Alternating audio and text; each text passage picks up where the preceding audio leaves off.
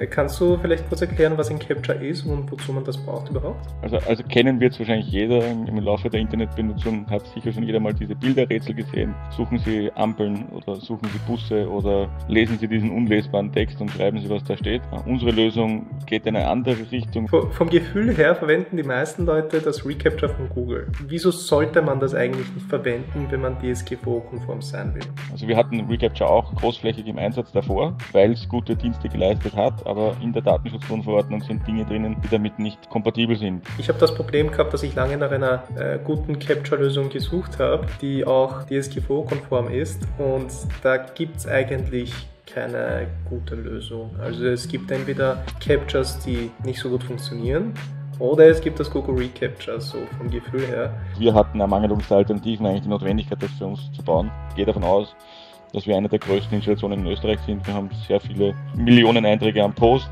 Wir haben aber nochmal zehnmal so viele Einträge im Postmeter. Rund um die 100 Parameter werden geschickt. Ja.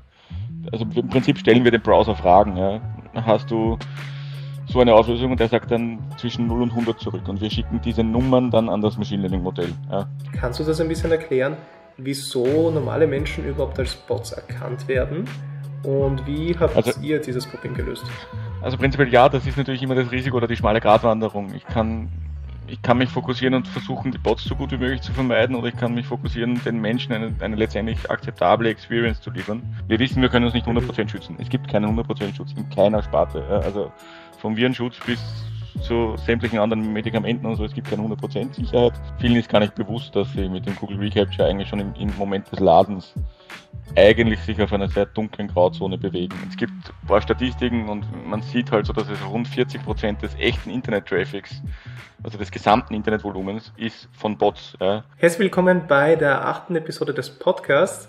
Heute reden wir über Capture, DSGVO, was ist richtig, was ist falsch. In der heutigen Episode besucht uns Helmut Januschka und ja, der Helmut, der arbeitet bei der Krone.at schon seit 2001 also er und das ganze Krone-Team, die kennen sich wirklich aus mit dem, was sie machen. Und seit kurzem haben die ein neues Produkt, das heißt das Capture. Aber was es damit auf sich hat und wer der Helmut ist, was er macht, da übergebe ich jetzt gleich das Wort an ihn. Hallo Helmut, herzlich willkommen. Könntest du dich so in zwei Sätzen vorstellen, damit ich die Zuschauer und Zuhörerinnen ein bisschen besser kennenlernen können und dann tauchen wir gleich ins Thema an. Okay.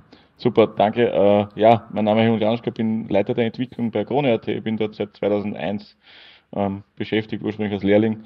Ähm, wir haben seit jeher eine Internetseite, größter österreichischer News Publisher und kämpfen eigentlich seit den Ende der 90er gegen Bots oder mit Bots gegen sie. Und aufgrund der Datenschutzgrundverordnung, die da in Kraft getreten ist, ähm, sind die gängigen Lösungen für uns nicht akzeptabel gewesen, weil sie die Datenschutzgrundverordnung in weiten Teilen brechen oder halt nicht klar ist, ob es safe ist. Deswegen haben wir uns dann aus Ermangelung der Alternativen eine eigene Lösung gebaut, sind dann drauf gekommen, die funktioniert gut und das haben das Produkt capture.eu jetzt auf den Markt gebracht und hoffen, dass wir damit einen Beitrag dazu leisten können, dass das Internet besser wird. Finde ich, finde ich mega cool, dass du äh, heute da bist und äh, mit uns sprichst. Aber was hat eigentlich Corona.at mit WordPress zu tun? Ja, also es ist prinzipiell so, wir, wir hatten bis vor 2017 ein, ein, ein proprietäres, monolithisches Redaktionssystem. Und irgendwann war der damalige Geschäftsführer irgendwo in Amerika und hat dort gesehen, dass es große Verlage gibt, die mit WordPress experimentieren.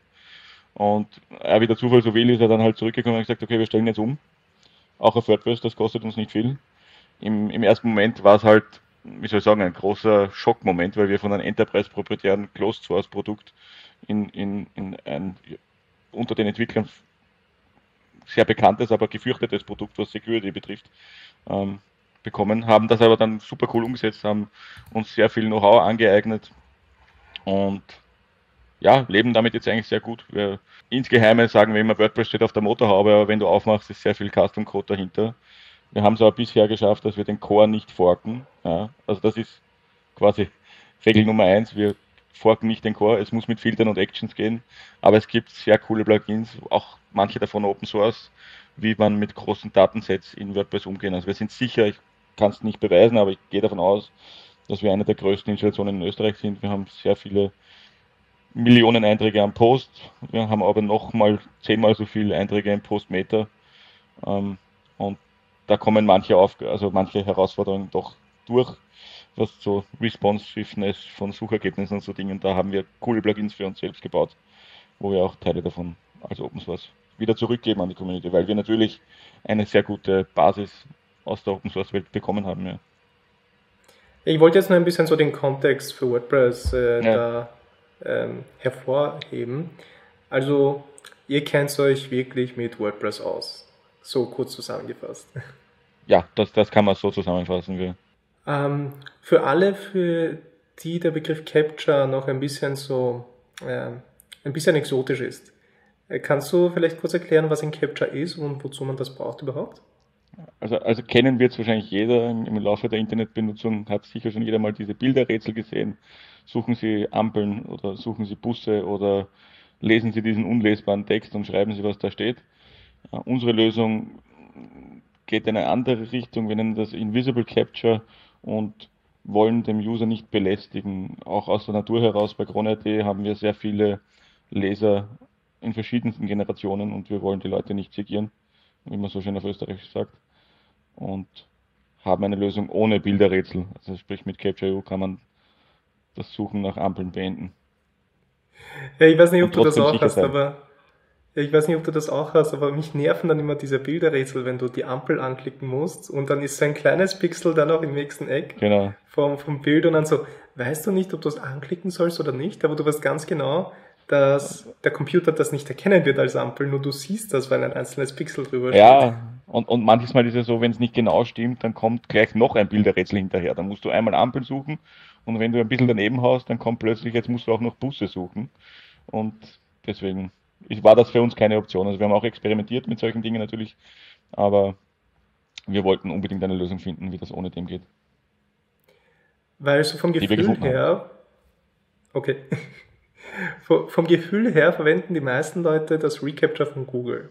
Das ist so irgendwie so das verbreitet, das Tool, welches sich am meisten etabliert hat. Äh, was, wieso sollte man das eigentlich nicht verwenden, wenn man DSGVO-konform sein will?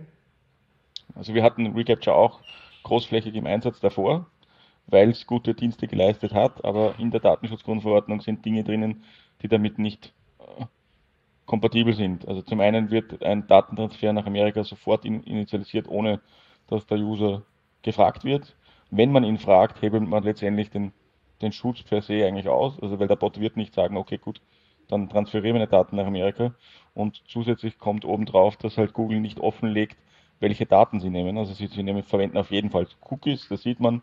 Sie werden vermutlich die, die Daten aus dem Chrome-Browsern verknüpfen, Suchergebnisse verknüpfen und erstellen dadurch dann ein Profil des Users, das wir jetzt nicht machen. Also wir sind als europäisches Unternehmen natürlich der DSGV untergeordnet und wir machen es absichtlich cookie-los. Also unsere Lösung funktioniert ohne Cookies, ohne session-basierten Tracking. Wir schauen nicht einmal die Formulardaten an. Also beim Absenden vom Kontaktformular schauen wir nicht einmal den Text an, weil das für uns keinen Sinn ergibt. Und da setzen wir uns klar ab von dem Google Recapture und hoffen eigentlich, dass wir da diese Nische treffen und endlich den Leuten auch die Möglichkeit geben, datenschutzkonform Formulare zu schützen. Und ja.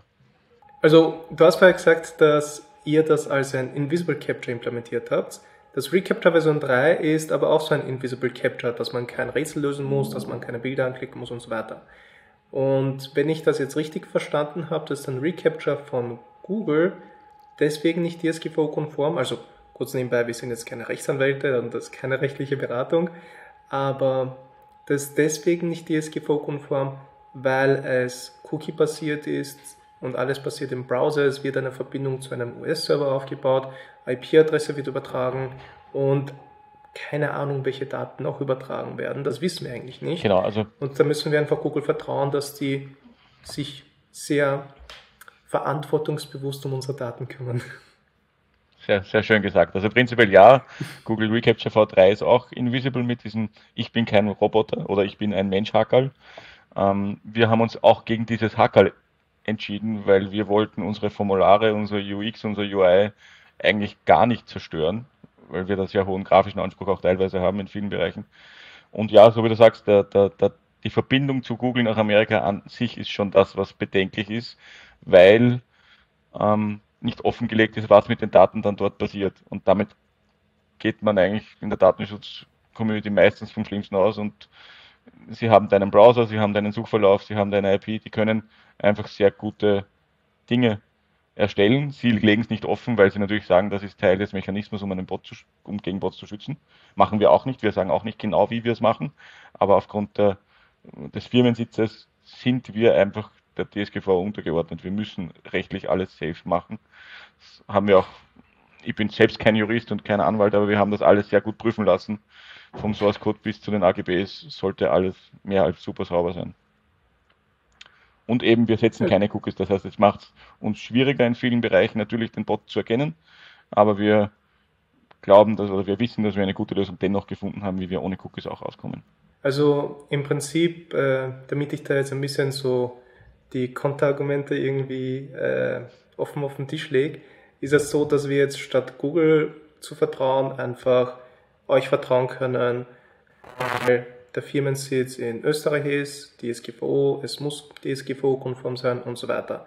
Aber im Prinzip könnt ihr nicht alles offenlegen, wie ihr das überprüft, weil das zum Teil Firmengeheimnisse sind, zum Teil können das andere Firmen dann einfach kopieren und all diese Sachen, die damit zusammenhängen. Das heißt, ein gewisses Vertrauensbudget muss halt von den Usern dann schon da sein, dass ihr euch gut um die Daten kümmert. Ich würde es mit Ja beantworten. Ja, wir können es nicht ganz offenlegen, weil es natürlich unser Business-Geheimnis ist im Sinne von, wir würden einen finanziellen Schaden erleiden, wenn wir komplettes Open Source machen oder offenlegen. Aber wenn die Datenschutzbehörde zu uns kommt und sagt, wir wollen das sehen, dann legen wir es offen. Also das, da sind wir ja dem untergeordnet. Die können ja theoretisch in den Serverraum gehen und die Festplatten rausschrauben, wenn sie wollen. Das geht bei Google natürlich nicht. Ja, also. Kurze Unterbrechung in eigener Sache. Dafür habe ich mir jetzt extra für euch ein Hemd angezogen und zwar geht es um die WordPress Community Gruppe. Also in den Kommentaren bekomme ich schon relativ viele Fragen bezüglich WordPress Support, konkrete Fragen zu Projekten und so weiter. Deswegen mache ich jetzt eine WordPress Community Gruppe. Ich habe euch vor ein paar Wochen befragt, welche Tools ihr so verwendet und die Mehrheit hat sich für Discord entschieden. Deswegen wird das eine Discord Community Gruppe sein. Die ist gerade im Aufbau Dort wirst du Antworten auf deine WordPress-Fragen bekommen, du wirst konstruktives Feedback zu deinen Projekten bekommen und es wird auch Online-Sprechstunden geben, wo du einfach teilnehmen kannst, eine Fragen stellen kannst oder einfach zuhören kannst, welche Fragen andere Teilnehmer haben. Das heißt, es ist kostenlos, du musst einfach nur den Link unten anklicken, die Gruppe ist gerade im Aufbau. Deswegen wirst du eine E-Mail bekommen mit dem Link zu dem Discord-Channel, sobald diese online ist. Aber klick unten den Link an, dort kannst du dich in die Warteliste eintragen und sobald die Gruppe online ist, bekommst du diese E-Mail. Dann geht es jetzt weiter mit dem Video. Ähm, abgesehen, abgesehen vielleicht äh, von dem DSGVO-Thema, ich weiß, dass es ein sehr wichtiges Thema ist äh, bei, bei dieser Sache, ja. beim Capture, aber damit wir das Thema Capture vielleicht ein bisschen mehr ausweiten, weil viele Plugins oder viele Lösungen in WordPress bieten dann auch zum Beispiel ein Rätsel einfach im Formular einzubauen. Also wie viel ist 5 plus 2 als Bild dargestellt mhm. und dann füllt die Lösung aus. Oder, mm, oder zum Beispiel gibt es dieses Konzept von den, Honey, äh, von den Honeypots. Also dass ein leeres Feld hinten beim Formular dazugestellt wird und wenn das automatisch ausgefüllt wird von einem Bot, dann weiß das Formular, dass das ein Bot ist. Ähm, es sind Maßnahmen, die existieren, aber funktionieren die? Und wenn ja, also, wieso? Wenn nein, warum? Okay, also prinzipiell alles, was du aufgezählt hast, machen wir mehr oder weniger unter der Haube auch. Ja? Also wir, wir haben nicht das eine Ding, das wir überprüfen und da wissen wir, ob du gut oder böse bist, sondern wir haben aufgrund der, auch der Erfahrung, weil wir aus den 90ern noch kommen, auch dieses klassische, wie viel ist 1 plus 3 und das speichert man als PNG ab und nur der Mensch kann es rechnen. All diese Dinge haben wir durchlebt und ausprobiert mit positiven und negativen Erfahrungen und das Capture, das wir haben, vereint eigentlich diese Dinge. Also auch Honeypotting zum Beispiel haben wir dabei, ja, ähm, transparent. Wir haben aber auch das, die, die, die klassischen Bilder haben wir eliminiert, weil die sind eigentlich lösbar. Es gibt mittlerweile äh, JavaScript-Libraries, die du im Browser ausführst, die machen OCR-Erkennung und die finden das 4 plus 3 und das schicke ich an ChatGPT oder an irgendjemand anderen und der rechnet mir das aus und ich habe das Ergebnis. Und mit 90% komme ich an dem Formular vorbei. Honeypotting machen wir mit, funktioniert gut. Auch das mit den Mathe-Rätseln funktioniert gut, aber am Ende des Tages nicht so gut, dass ich sage, that's it. Ja? Also es schreckt jetzt vielleicht den 0815 Script-Kiddie ab, aber die große Masse hat halt Capture as a Service schon. Du kannst, du kannst, es gibt Dienstleistungen, wo du Bilder hinschickst und sie schicken dir mit OCR erkannte Buchstaben retour. Ja. Und okay. unsere, ein Teil des Service, den wir ja auch anbieten, ist quasi, ähm, wenn neue Mechaniken auf den Markt kommen oder neue auf Seite der Bot-Menschen, dass wir aktiv ja immer wieder auch Gegenmaßnahmen betreuen, warten und entwickeln. Ja. Mhm. Weil wir als Krone.at das Produkt selbst verwenden und eigentlich quasi Eat Your Own Dog Food ähm, in unserem Interesse ist, dass, dass wir da gut sind. Wir haben auch ein Machine Learning Modell dahinter, das heißt nicht nur klassisches Honeypotting und diese Mechaniken, sondern eben auch auf Basis von einer Vielzahl von Signalen gehen wir an ein Machine Learning Modell und das, das predictet dann die also Probability, ob du ein guter oder schlechter User bist. Das nehmen wir mit und eben daraus kommt ein Potpourri an Signalen raus und auf Basis von dem wissen wir dann, ob du ein Bot bist oder nicht, beziehungsweise wird dann die, die Aufgabe für den Bot entsprechend angepasst. Mhm. Also in Bezug jetzt auf die Honeybots und die mhm. Rätsel lösen oder Gleichungen ausrechnen, was auch immer, das sind die Bots einfach schon intelligent genug, um diese Aufgaben zu lösen. Deswegen funktionieren die bei dummen Bots schon, aber bei intelligenten Bots, die die Formulare ausfüllen und dann dich zuspammen oder deine Kunden zuspammen, dann funktioniert das eigentlich nicht wirklich. Genau, also man spricht ja da von verschiedenen Generationen von Bots, die, die, die, die klassischen Skript, die halt über das Terminal kommen oder über billige Shell-Skripte, die kannst du mit so einem Honeypotting leicht abwehren aber die Leute verwenden das nicht mehr. Heute gibt es mit Puppeteer, mit, mit PhantomJS und mit Headless Chrome Browsern einfach relativ gute Werkzeuge, um mit wenig Aufwand und Geld und Wissen vor allen Dingen tatsächlich einen, einen, einen vollwertigen Browser als Bot zu fahren. Und es geht so weit, dass die Leute sich sogar automatisiert registrieren, automatisiert die Freischalt-E-Mail anklicken und dann das Formular ausfüllen. Also das, das ist eine romantische Vorstellung, dass das nur noch Script-Kiddies sind, die oder eben die, die großen Angreifer, auch die kleinen können sich solche Tools mieten. Du kannst dir, es gibt Bot as a Service in Indien zum Mieten. Da kommen die mit großen Farmen daher. Das Incentive für denjenigen, der so ein Botnetz mietet, ist halt auch immer sehr spannend, weil jetzt kann man natürlich zum anderen sagen, ja, es ist ja nur ein Kontaktformular, aber wenn das jetzt ein Zahnarzt ist oder so, der wird halt vollgespammt mit den Dingen. Und irgendein Mensch muss ja dann quasi das Gute vom Schlechten trennen. Das ist Arbeitszeit, die verloren geht, oder vielleicht im schlimmsten Fall tatsächlich auch ein, ein wichtiges E-Mail, das vielleicht untergegangen ist, weil man einmal zu viel gelöscht hat. Oder wenn wir jetzt, wir, wir machen ja nicht nur Formularschutz, wir machen auch jegliche User-Interaktion kannst du mit diesem Capture beschützen. Also das ist ein Like-Button, das ist ein, ein Voting-Button und so weiter. Und da geht es auch um, um Stimmungsmache, Meinungsmache, die man dadurch vielleicht manipulieren könnte. Also theoretisch, wenn du das auf der Webseite eingebunden hast, dann mh, hm, könntest du ein, ein Siegel draus machen, hey, die Likes sind nicht gekauft, sondern wurden von Real Usern getätigt oder also haben Real User draufgeklickt. Genau, also wir, wir, wir verwenden es zum Beispiel. Ja. Genau, weil bei uns ist zum Beispiel bei, oft einmal liegt es auf der Waagschale. Wir wollen, dass viele Leute mitmachen, ja. Wir wollen aber nicht, dass sie quasi betrügen können. Jetzt könnte man natürlich als Maßnahme setzen, die Leute müssen sich einloggen, ja. Aber damit reduziere ich die Leute, die mitmachen, so massiv, dass die Zahl, die am Ende rauskommt, ähm, überschaubar ist. Deswegen entscheiden wir uns oft für anonyme Teilnahme, aber eben durch Capture quasi dahingehend geschützt, dass nicht irgendwelche Gruppierungen, also die halt dann, wo halt irgendwo mittlerweile überall schon ein IT-Experte dabei ist, das dann auf, mit billigen Mitteln einfach automatisieren. Ja. Also jetzt zum Beispiel, wenn du den klassischen Schutz nimmst, du setzt der Cookie, ja, dann hast du irgendeinen dabei, der in die WhatsApp-Gruppen reinschickt, hey, löscht einfach jedes Mal noch reiche Cookies, dann geht's auch wieder. Ähm, bevor wir dann noch in die in das Thema Privatsphäre und Datenschutz noch mehr eintauchen, würde ich gerne dann auch das, das grundlegende Konzept ein bisschen, ein bisschen näher erklären. Also es ist jetzt nicht eine Überprüfung, bitte korrigiere mich, wenn ich das falsch verstanden habe, aber es ist jetzt nicht unbedingt eine Überprüfung, die im Browser passiert, sondern ihr habt irgendwo ein zentrales Service stehen auf einem Server und die Webseite baut auf einem DSGVO-konformen Weg die Verbindung zum Server auf und ihr wertet das Userverhalten bzw. das Botverhalten, was, welche Kriterien auch da auch immer mit einnimmt in, dieses, in, dieser, in dieser Auswertung, wertet sie ja zentralisiert aus. Und dann kommen aber wieder neue kreative Bot-Angriffe oder Bot-Strategien, die immer sich Wege überlegen, hey, wie kann ich das umgehen? Und dann kommen ein paar immer durch. Also wenn ich das jetzt korrekt mir im Kopf so vorstelle. Und die Herausforderung bei den Capture Tools ist ja auch immer diese Bot-Datenbank oder welche Strategien die Bots haben und so weiter, damit man die besser erkennt, immer aktuell zu halten, weil es bringt nichts, wenn ich den Bot-Spam-Angriff oder die Taktik von vor fünf Jahren irgendwo abgespeichert habe, aber fünf Jahre später oder zwei, Mo äh, zwei Tage später oder zwei Monate später haben die schon wieder ganz andere Strategien, die die verwenden und das Capture ist nicht mehr zu gebrauchen. Und in dem Fall, was habt ihr, wie habt ihr das implementiert, dass es dann aktuell bleibt? Oder wie schnell reagiert ihr dann, wenn ihr erkennt, hey, das haben wir jetzt noch nicht berücksichtigt, aber das ist jetzt eine neue kreative Lösung, die die Bots versuchen, die Formulare einfach auszufüllen? Also ja, also im Prinzip richtig beschrieben, wir ziehen eine Vielzahl Signale am Client, aber wir, wir machen kein so Behavioral Tracking. Also wenn du auf der Seite bist, erst beim Klicken auf den Submit-Button ziehen wir Daten aus dem Browser, wir tracken dich nicht über verschiedenste Webseiten hinweg.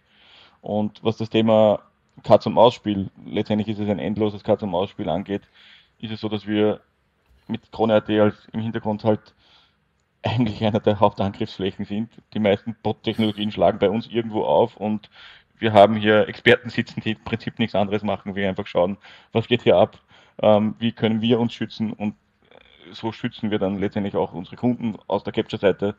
Und das Machine Learning-Modell ist natürlich auch was, das wir ständig erweitern und verbessern und drüber iterieren. Also da ist quasi nicht so, wir machen das und das war's jetzt, sondern das ist eigentlich ein, wie soll ich sagen, ein sehr agiles Projekt und wir sind ständig hinterher.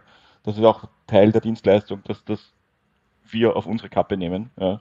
Also wir sind dahinter, so wie du es richtig sagst, du kannst nicht tatsächlich 100% einen Mensch von einem Bot unterscheiden.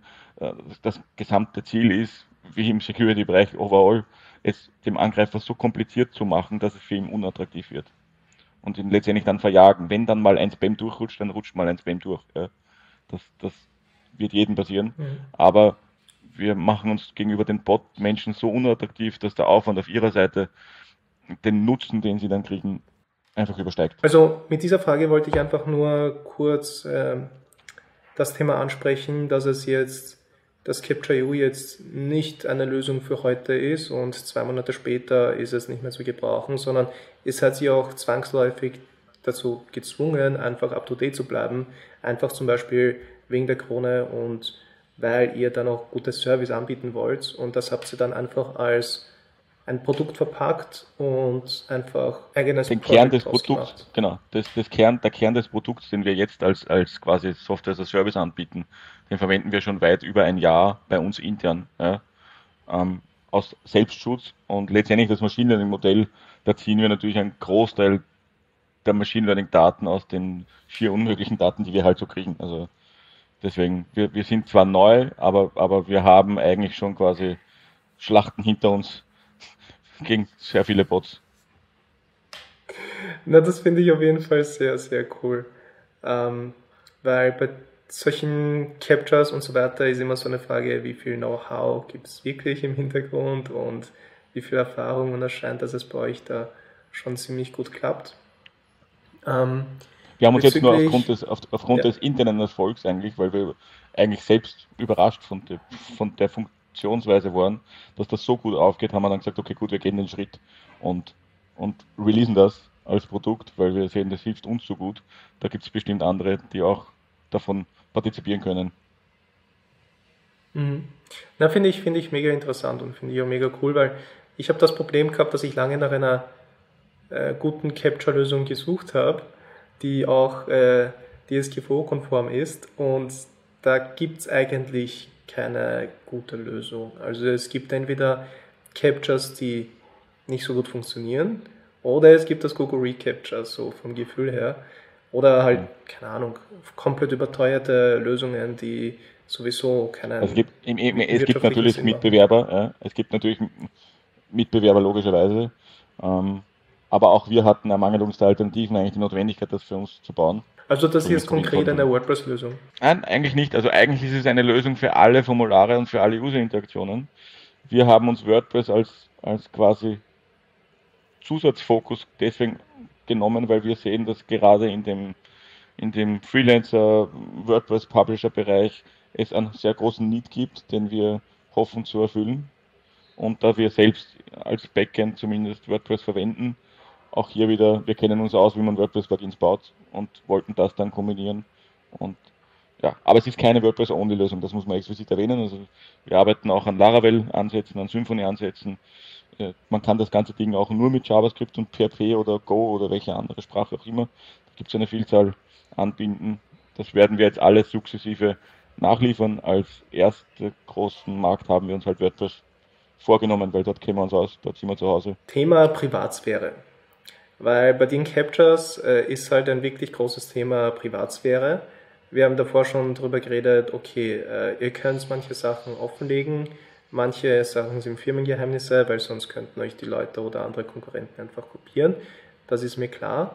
Aber beim Google Recapture, also ich nehme jetzt immer Google Recapture als, als Vergleich, weil es so der naheliegendste Konkurrent ist, glaube ich, und der größte. Die messen, glaube ich, auch Userverhalten, also wie du deine Maus bewegst, was du machst auf der Webseite und so weiter, damit die dann erkennen, hey, ist das ein Verhalten vom Bot oder nicht. Und in dem Fall hast du vorher gesagt, dass ihr das erst nach dem Submit-Button beginnst zu tracken oder auszuwerten. Genau, also, also ganz, ganz genau, wie sie es machen, kann ich auch nicht sagen, weil ich selber nicht weiß. Ja, aber man, man, man geht halt davon aus, dass sie schon beim Laden der Seite Daten erfassen und auch über Sessions hinweg. Bei uns kann ich garantieren, in dem Moment, das Capture macht gar nichts, bis du diesen Klick machst auf Daten abschicken oder halt, wenn du jetzt hinter einem Like-Button bist. Also wenn du als Programmierer sagst, jetzt möchte ich verifizieren, ab dann geht's los. Wir ziehen natürlich dann auch Daten von, weiß ich nicht, Maus und Co., aber alles kleinseitig anonymisiert. Also da gibt es ja in der Datenschutzgrundverordnung mehr oder weniger so die Regel, der Datensatz, du darfst ihn speichern, er darf nur keine Möglichkeit geben, auf eine Einzelperson retour zurückverfolgbar zu sein. Ja. Also ich kann sehr wohl mhm. messen, wie oft klickst du mit einer Maus, aber wenn ich jetzt den Datensatz finde, da steht drinnen drei Mausklicks und vier Tastenanschläge, dann weiß ich nie im Leben, dass das du bist. Und damit ist das Privatsphären gesichert. Das ist nicht mit der IP verknüpft. Wir empfangen natürlich technologisch zwangsweise die IP-Adresse, ja, aber wir speichern sie nie zur Gänze. Wir schneiden die letzten zwei Address-Blöcke immer weg. Also wenn jetzt, wir haben in Wahrheit nur die ersten zwei Blöcke. Das, das ist der Provider drinnen und mehr nicht. Ja. Oder das Land. Mhm. Und wenn man dann, sagen wir mal, ich klicke auf den Submit-Button drauf und dann wird, was wird da alles an euch geschickt? Also die IP-Adresse, die ihr dann später anonymisiert, ähm, dann genau. was, was äh, kann, was kann ich mir darunter vorstellen? Also muss also es, es, wär, es, wär, es sagen, aber so ganz grob. Rund um die 100 Parameter werden geschickt. Ja. Also im Prinzip stellen wir den Browser Fragen. Ja. Hast du so eine Auflösung und der sagt dann zwischen 0 und 100 zurück und wir schicken diese Nummern dann an das Machine Learning Modell. Ja, so ganz grob. Also fällt Aber das dann in die Kategorie Fingerprinting ein bisschen oder ein bisschen ja, Begriff, aber so ein Buzzword. Ja. Mhm, ja, ja, aber unter Fingerprinting versteht man eher, ähm, dass man das gleiche Gerät wiedererkennt. Das, das machen wir nicht, weil wir, ähm, wenn du zweimal submittest, kommen zweimal verschiedene Daten raus.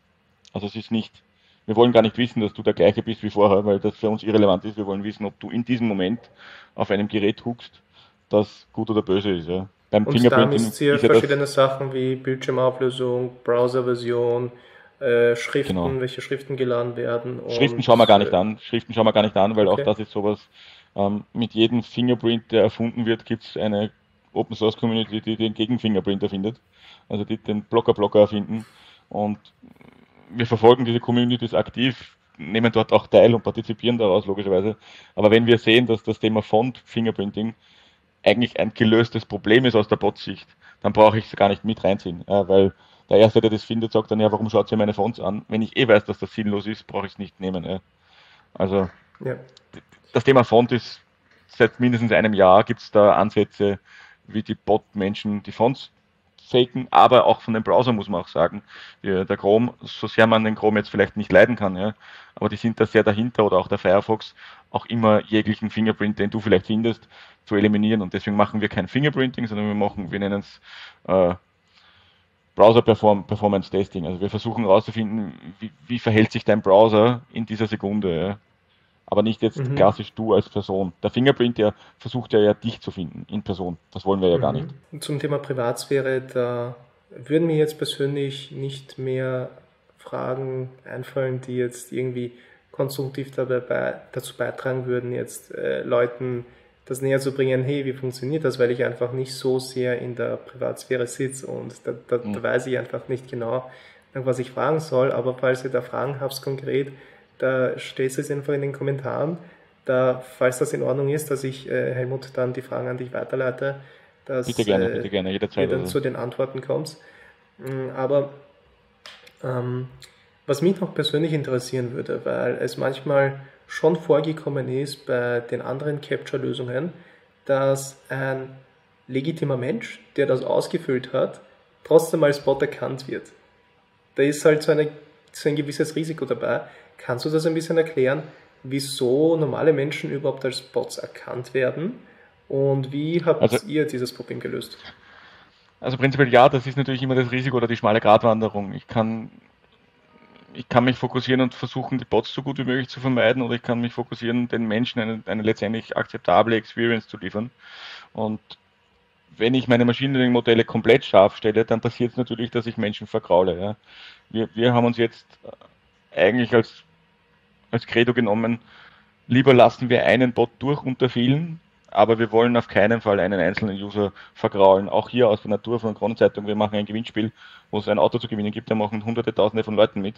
Und wenn da einer nicht mitmachen kann, dann steht er bei uns beim Portier und regt sich auf. Also das ist auch aus der Selbstschutzvariante, dass wir lieber einen Bot durchlassen, aber wir, wir wollen keinen Menschen den Service eliminieren. Wir versuchen es mit Technologie natürlich, das immer wieder zu verbessern, Woche für Woche das Maschinenmodell anzutrainieren, neue Techniken zu finden, aber immer unter der Prämisse, es darf kein echter Mensch drunter durch den Rost fallen. Ja.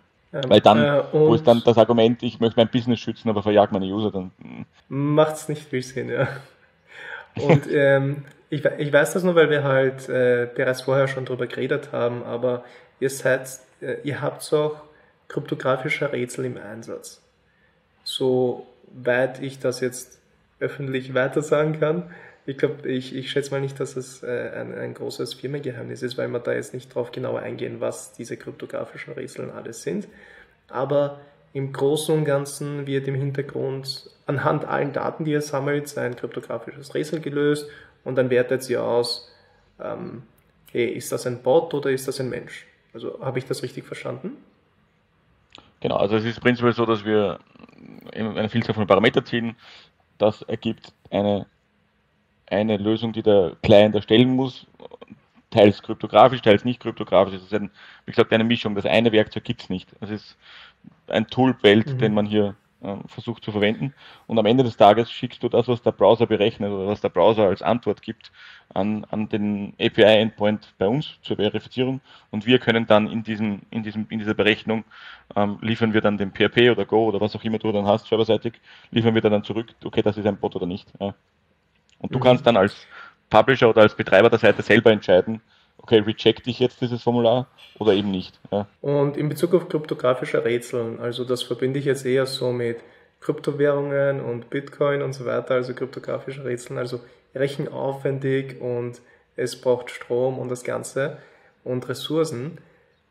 Ist das bei euch auch der Fall, dass es ressourcenintensiv ist, solche Rätsel zu lösen? Ich weiß, das ist mit Kryptowährungen schwer vergleichbar, weil es halt komplett andere Berechnungen sind, anderer Aufwand und so weiter.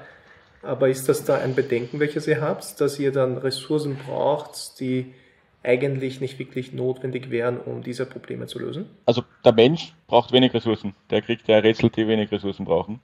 Der Bot kriegt Rätsel, die mehr Ressourcen brauchen. Der Bot bezahlt aber, also der Auftraggeber vom Bot bezahlt ja für die Ressourcen. Und auch hier ist dann schon, muss man offen ehrlich sagen, die Intention die, je teurer es für ihn wird, desto früher hört er auf damit.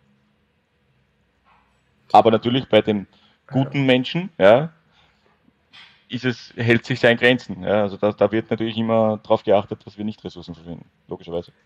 Aber also wenn ihr erkennt, okay, Ziel, das ist ein Bot. Ja. Genau, wenn wir, wenn wir erkennen, er ist ein Bot, dann kriegt er eine, wie soll ich sagen, eine Aufgabe, dass er sich festhalten kann, mit dem Ziel auch ihn out of business zu nehmen. Ja, weil der, der Bot-Angreifer oder der Bot-Beauftrager, der hat ja auch nur ein Budget. Ja, der möchte mich jetzt als Krone.at oder mich als Publisher möchte für diese eine Stunde mit einer TOS-Attacke out of business nehmen. Ja, und dafür investiert er x tausend Euro. Und wenn ich ihm aufgrund der Ressourcenbenutzung in einer Bot-Cloud oder was auch immer, da gibt es ja alles, das Budget in zwei Minuten aufbraucht, dann habe ich 58 Minuten gewonnen. Dann habe ich zwar Ressourcen verschwendet per se, so wie du sagst, ja, und vielleicht mein Environmental, Environmental Damage habe ich gemacht, ja, aber vielleicht habe ich ihn dazu gebracht, dass er das nächstes Mal nicht mehr macht. Okay, also das ist jetzt so, dass ihr schon auswertet, also, also ihr ausgewertet habt, ob das ein Bot ist oder ein Mensch, dann schickt ihr dem Menschen zurück die Antwort, hey, passt, ist okay, mach weiter. Und bei einem Bot, da den lockt sie dann sozusagen in so eine Falle, in so eine Loop, wo er dann dauernd diese kryptografischen Rätsel löst, wo er dann sagt, hey, zahlt sich nicht mehr aus, mache ich nicht mehr weiter, tschüss, aber währenddessen hat er dann eigene Ressourcen verbrannt. Und deswegen konnte er in der Zeit keine anderen Webseiten angreifen oder die Webseite dauernd erneut angreifen, sondern er genau, verbraucht im Budget, er verbraucht Ressourcen und das rentiert sich dann einfach nicht Im, mehr. Im Prinzip kann man es vergleichen wie mit diesen Scam-Anrufen, so von, ich, hallo, ich bin von Microsoft Helpdesk, ja. Das Beste, was du machen kannst, wenn dich jemand so jemand anruft, red mit ihm eine Stunde und halt ihn fest, er kann in der Stunde keinen anderen mehr angreifen. Ja. Oder an eine AI anschließen und der Bot redet. Genau. Also ich, ich, ich steige da immer drauf ein, ich, ich freue mich jedes Mal, wenn mich einer anruft, weil ich es lustig finde, wenn sie dann nach einer halben Stunde komplett entnervt auflegen. Aber. ja, die kann man ganz gut an der Nase führen. Ähm, ja, das, das, äh, Ziel, ist, das Ziel ist, dass wir, dass, dass, dass, wir, dass wir als Angriffsfläche oder als Target unattraktiv werden. Ja?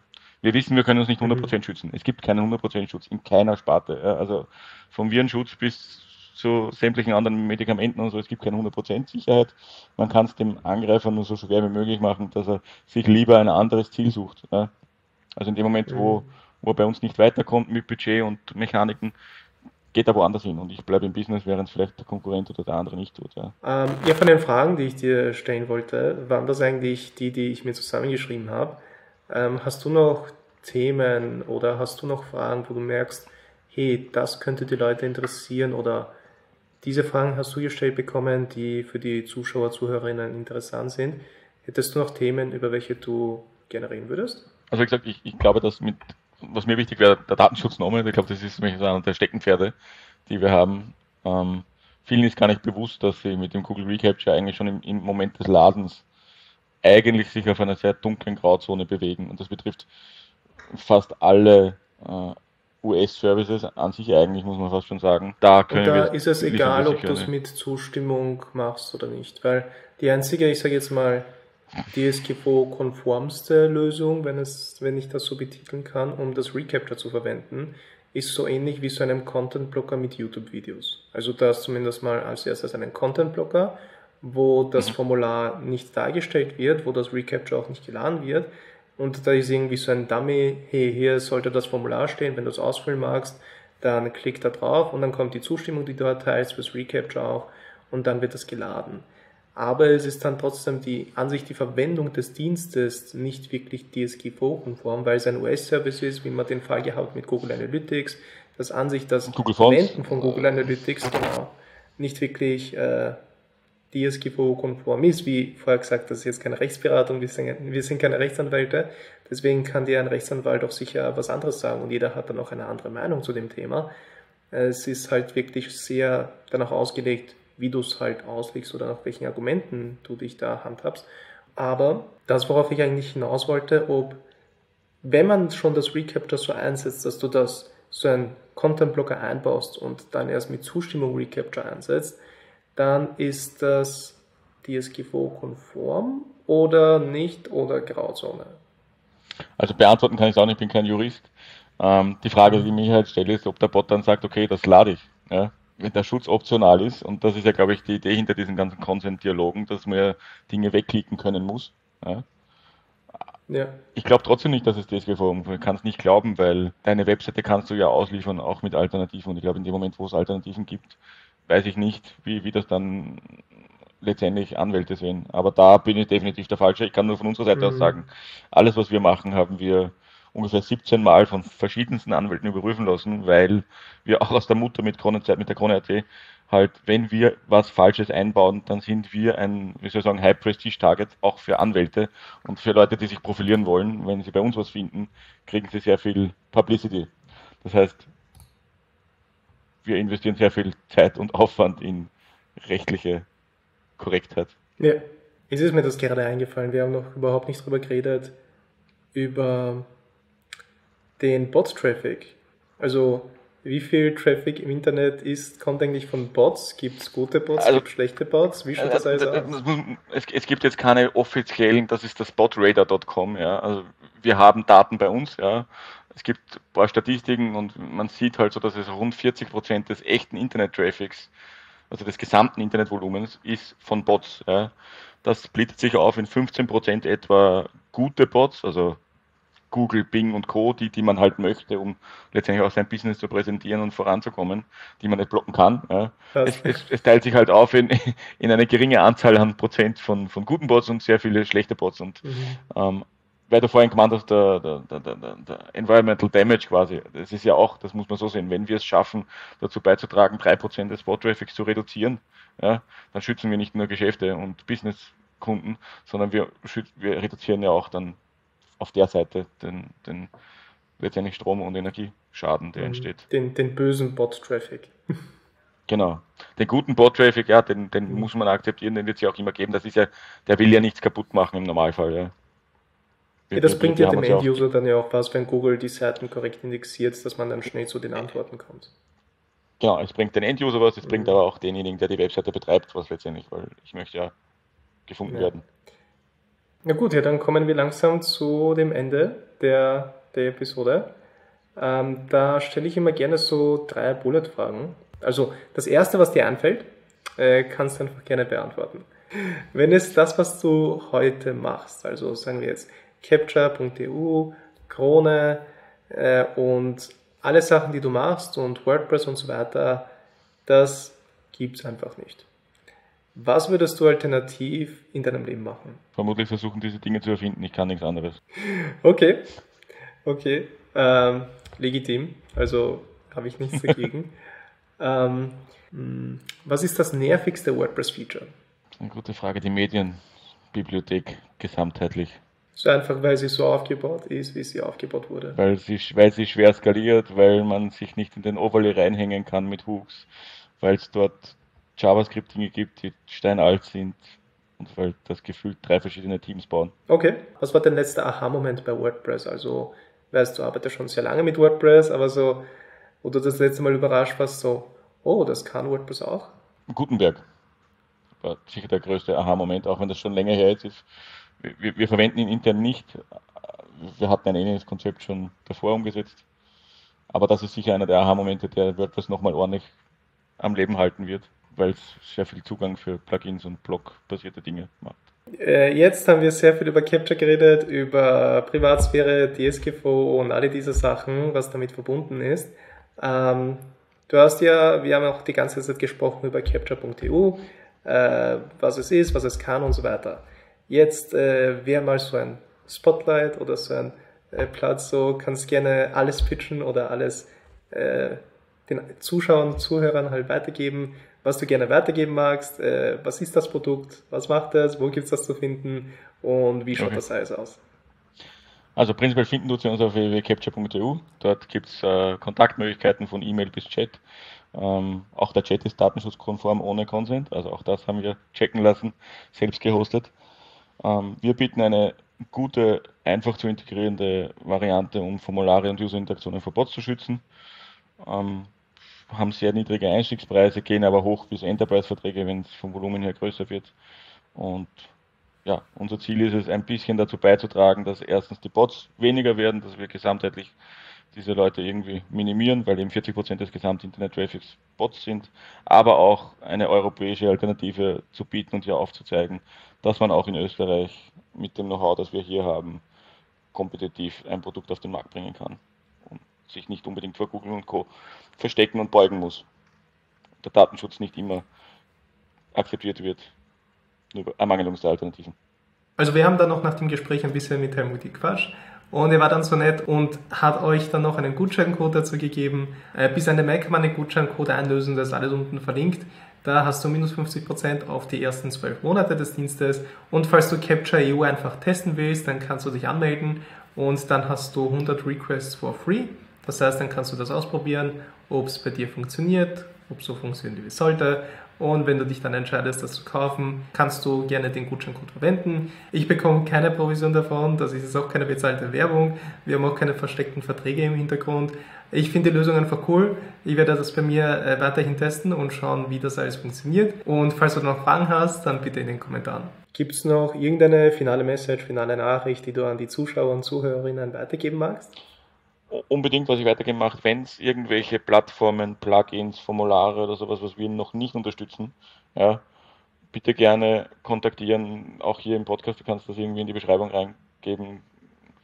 Wir, wir, wir, wir freuen uns über jeden, der uns, der sich bei uns meldet, wo wir helfen können bei der Integration. Also wenn, auch wenn es absurdeste On-Premise-Lösungen sind, wir, wir haben auch eine Hands-on-Mentalität, wo man sicher Lösungen findet, wie wir auch in bestehende Legacy-Systeme uns integrieren weil auch das können das wir aufgrund der Historie. Also es wird auf jeden Fall alles unten verlinkt sein. Ähm, also Kontaktdaten, Link zu capture.eu und alle diese Sachen werden alle unten verlinkt genau. sein.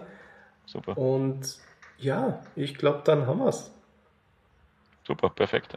Vielen Dank, hat mich mega gefreut. Falls ihr, wie gesagt, Fragen habt, in den Kommentaren rein und dann werde ich das alles an den Helmut weiterleiten, gepackt, damit er jetzt nicht mit Kleinstfragen irgendwie da äh, bombardiert wird. Aber ja, vielen Dank, dass du dir heute Zeit genommen hast und dass wir über Capture reden konnten. Danke dir. Danke für die Plattform.